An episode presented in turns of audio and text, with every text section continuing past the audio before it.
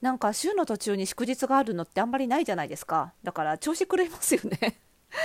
なんか今日がもうどうしても月曜日に思えてしまってあの私月曜日はあの私が運営しているあの月額制のファッションスクールオンラインファッションコミュニティいろんな呼び方がありますが服装心理ラボの、あのメールレッスンのね配信を毎週火曜日にやるんですよ。なんで月曜日はそのメールレッスンをあの書くあのもっと前に書き終わってる時もあるんですけど、まあ、書けてなければ月曜日に書くっていうタスクがあってでなんかあれ？この間書いた気がするけどって今日ちょっと焦っちゃって まだ金曜日だったんであまだ大丈夫かって思ったんですけどね。結構ねあの最近祝日とかも全部あの土日にくっつけられるようにね月曜日に移動しちゃったりするじゃないですか。なんかねちょっと調子狂っちゃいますよね。はい皆さんいかがお過ごしでしたでしょうかね。はいあの私の方はですねえっ、ー、と10日祝日の前の日ですねにその今話した服装心理ラボ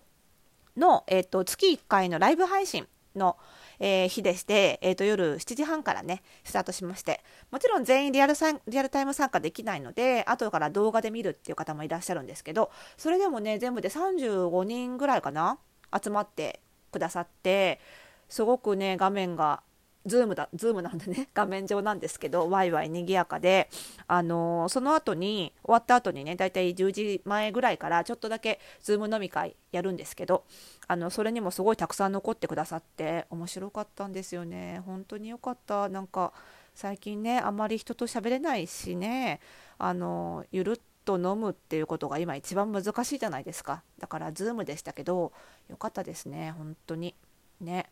なんかあのー、いろんなエリアからね集まってくださっていて会員さんも。で本当に仕事もバラバラでみんなあのおしゃれに興味があって私が伝えたいとしているその一人一人にこうしっくりくるおしゃれね、あのおしゃれの仕方も含めてねあの似合うだけじゃなくって自分が好きになれる満足できるあの自分を好きになれるおしゃれっていうことを伝えたいっていうことに共感してくれて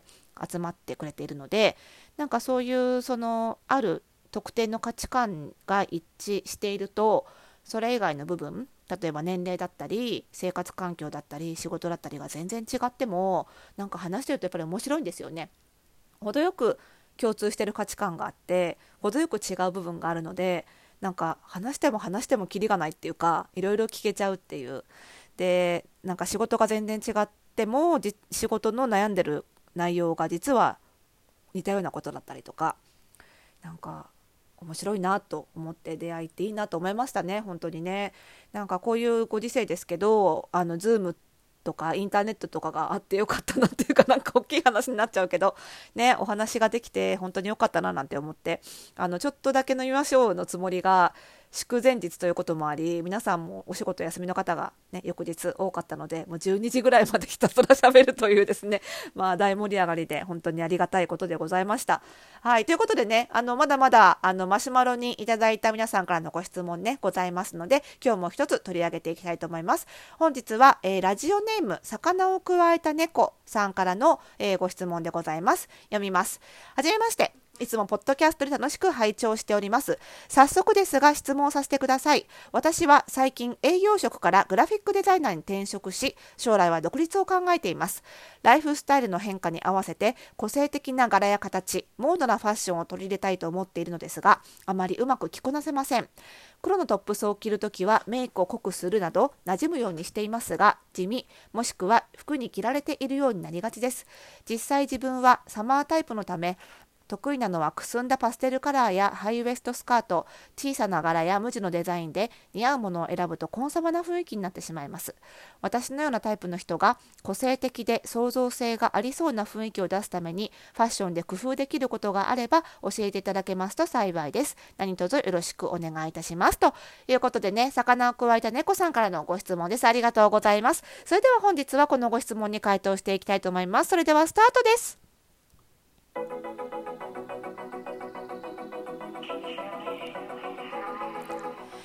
はい、ということで始まりました、おしゃれの呪いを解くラジオ。本日で192回目の配信でございます。この番組では、あなたに巻きつくファッションへの思い込み、イコールおしゃれの呪いをバサバサと解いていきます。服装心理学をベースに、おしゃれをもっと楽しみ、自分を変えるコツをお届けしています。お相手はパーソナルスタリストで、日本服装心理学協会代表理事の久野里沙でございます。今日もよろしくお願いいたします。はい。ということでね、実はこの魚をくわえた猫さんからのご質問の中には、あの、うちでうちではないロジックの他者診断。他者のねその服装に関する診断のタイプ名が書かれていたんですがちょっとねあのうちで取り扱ってるのは私が作ったものではないっていうことでちょっとお名前タイプ名読み上げられないということとあの他者診断の内容がわからないのでそれに基づくアドバイスもできないということでそこだけちょっと飛ばして読まさせていただきました。でパーソナルカラーに関してはあのうちも採用している診断になりますので、えっと、パーソナルカラータイプサマーというところだけ読ませていただきました。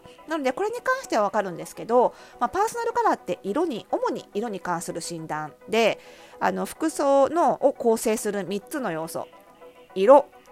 質感形のうち現状だから色しかちょっと魚を加えた猫さんのえー、属性が分かんないパーソナリティが分かんない状態なんですね。であのなのでちょっとねあの素材似合う質感もパーソナルカラーだと一部しか分からないし似合う形がちょっと分からないのであの、まあ、そんな中でもできる範囲での、えーとアドバイスというかねあの回答させていただきたいなとあとはまあ他のパーソナルカラーサマータイプ以外の方にもねもちろん活かしていただけるようにということでお伝えしていきたいんですがやっぱりねその、えーと、デザイナーさんになるっていうことで個性的な格好にするっていうのはすごくねあのメリットがあるもんだと思うんですよ。私もお客様にあの本当にあの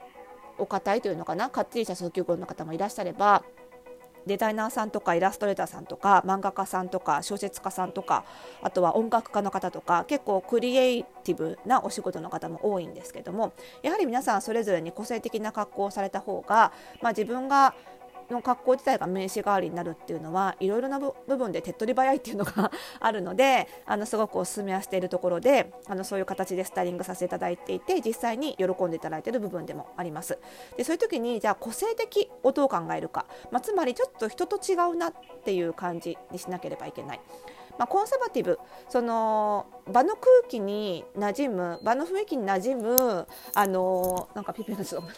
ピピになっちゃった。ごめんなさいね。場の雰囲気に馴染む、えーと、服がの方がメリットが高い職業もあると思うんですけどもやはりクリエイティブ職っていうのはその個性他の人と差別化する格好の方が、えー、まあ、メリットが大きいと思います。